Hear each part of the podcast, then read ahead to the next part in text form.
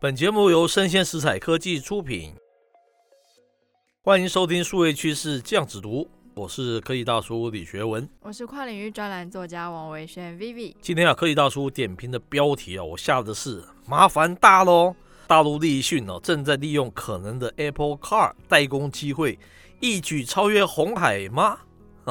可以到处下的是这样子一个标题了。内文呢，其实是来自于《远见》杂志哦，它的原标题呢是“立讯追随红海之后造车”，苹果供应链变心下的是什么棋？嗯，是什么棋呢？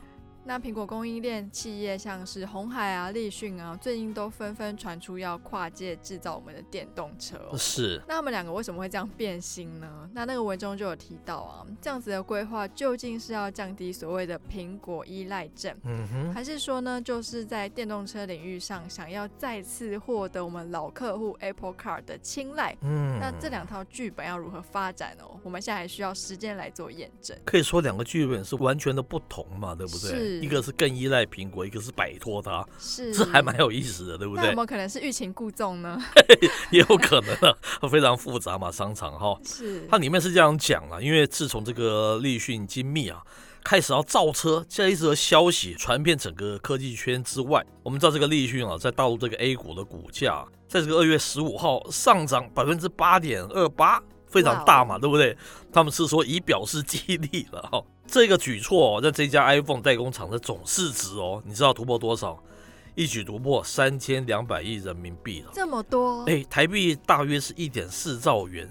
这个是尴尬，因为它刚好逼近这个台股这个红海的市值了。哇，这两个互相争斗的意味非常浓厚嘛。立讯才刚成立也没有很久哎。哎，是因为可能他们量体大嘛，哈。是是是。那这个业务转型呢，他说往往意味着这个资本支出非常巨大嘛，对不对？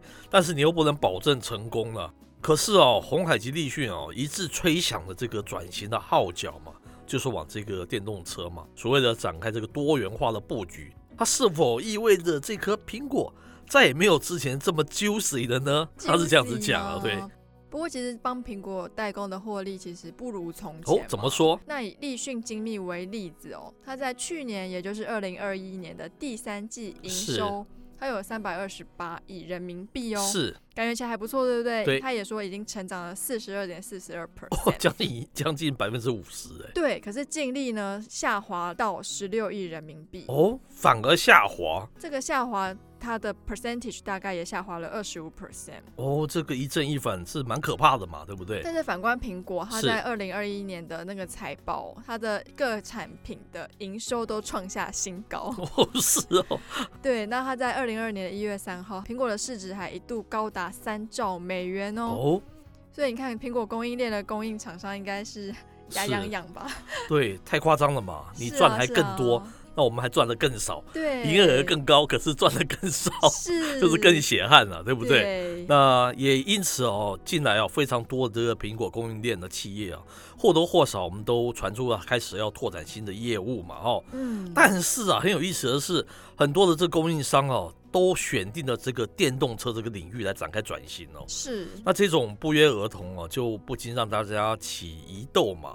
因为他们之前都是苹果的供应商啊，对现在都转型电动车啊，大家都好奇，他们造车真的是为了摆脱苹果吗？哈，那甚至于有分析评论指出哦。对瓶盖股啊，更有胜算的一条路，可能是为这个苹果电动车 Apple Car 做准备了，这是预测了哈。嗯、究竟啊，这个苹果供应链企业这个跨界造车，是要降低对这个苹果依赖症，以求这个获利的成长，又或是在这个电动车制造上再次得到这个老客户苹果它的青睐呢？他说这个还需要时间的验证了哈。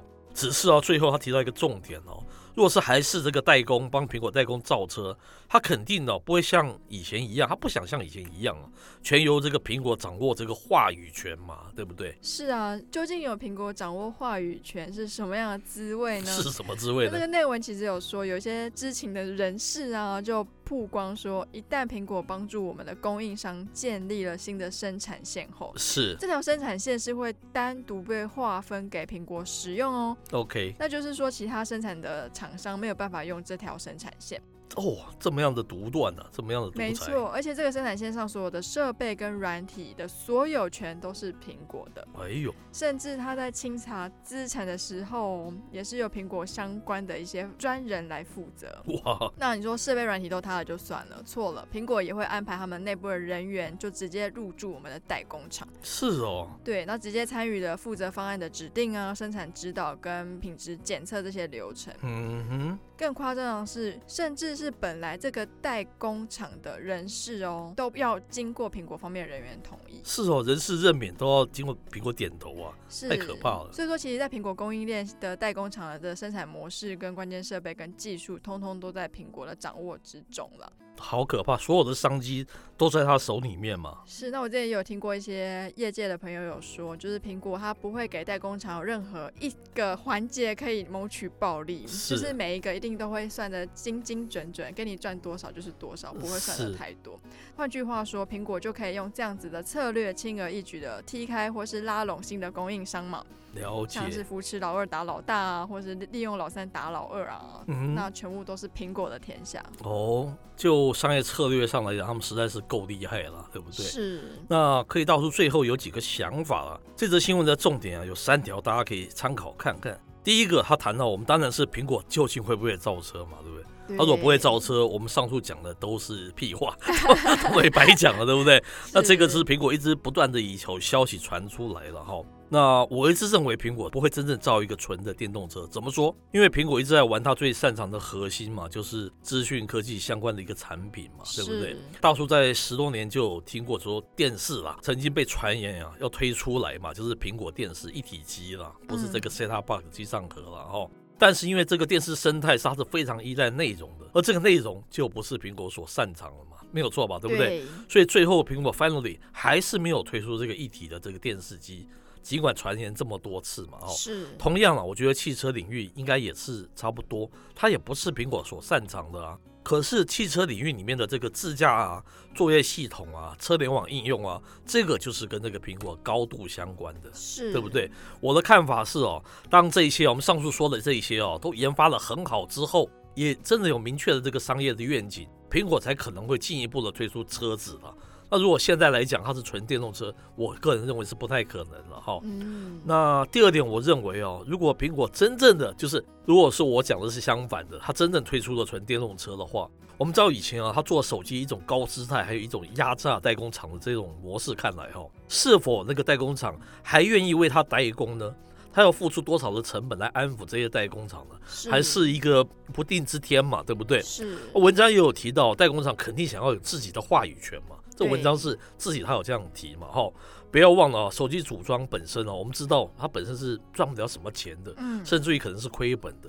他们都是要靠手机旁边的一个零组件赚钱嘛，对不对？如果这些代工厂商他的车辆又没有这么多，又不像手机这么多，就算他掌握部分的零组件，可是又没有办法卖了很大量，是，他还愿意为他代工吗？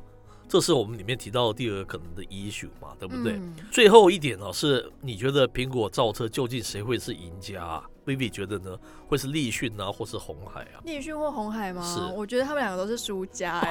怎么说？因为都是代工厂，基本上就是被品牌商压着打嘛。是。然后，如果是以商业模式来看，我觉得苹果造车这件事情可以用特斯拉来做一个前车之鉴。是。特斯拉那个时候会大举成功，很大的原因是因为全世界那个时候还没有人做电动车。哦，说得好。但是后来很多传统车厂都投入了之后，所以最近 Elon Musk 就传出了嘛，他要做车上的 App Store。对。因为优势不在嘛，对不对？对对对。那同时呢，嗯，Apple 也有新闻说，他要去做车上的，算是也是车用专用的 App Store 嘛，是，是车联网的概念啊。对，对，所以说 Apple 今天如果都看到特斯拉这样子的，它一开始在车子上还是有一点优势的哦。是。那苹果作为电动车来说，我觉得它的优势又更弱了，没有错，进场的晚嘛。对，然后然后这个手机的 App 是不是？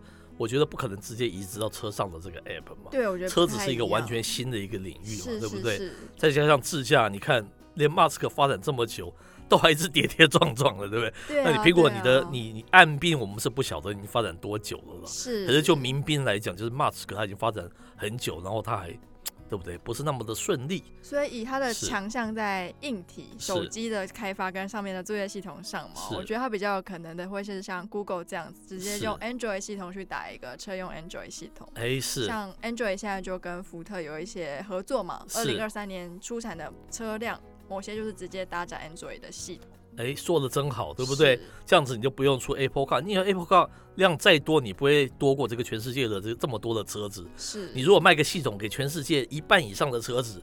那不是更好吗？你又轻松，对啊，何必自己做那个？你搞不好你采用了你自己 Apple Car，采用你自己的这个作业系统，还有自己的系统，其他车牌搞不好不愿意用你这样子的系统，你那个量反而更少了，对不对？然后再来最后一个，我是觉得为什么我觉得立讯跟红海在做汽车代工都是比较危险的，因为我觉得汽车终究是汽车，它跟手机不太一样，是它会有一些安全上的疑虑嘛，是。那以一般消费者来说，我觉得他们可能会更想要做传统车厂做出来的车子，是是是是。因为我会相信丰田的车子，我会相信那个 iPhone 你们的手机里面的软体，但是我不会相信你在车上使用，对不对？那是不一样的东西呀。我会相信车子，我会相信那个 iPhone，但是他们反过来把他身份这样子交错，我反而不会认为我会相信他们嘛，对不对？我觉得有点怕怕的。是是是，对啊。好，那以上内容播到这边告一段落，我是科技大叔李学文，我是跨领域专栏作家王文轩 Vivi，我们下回见喽，拜拜。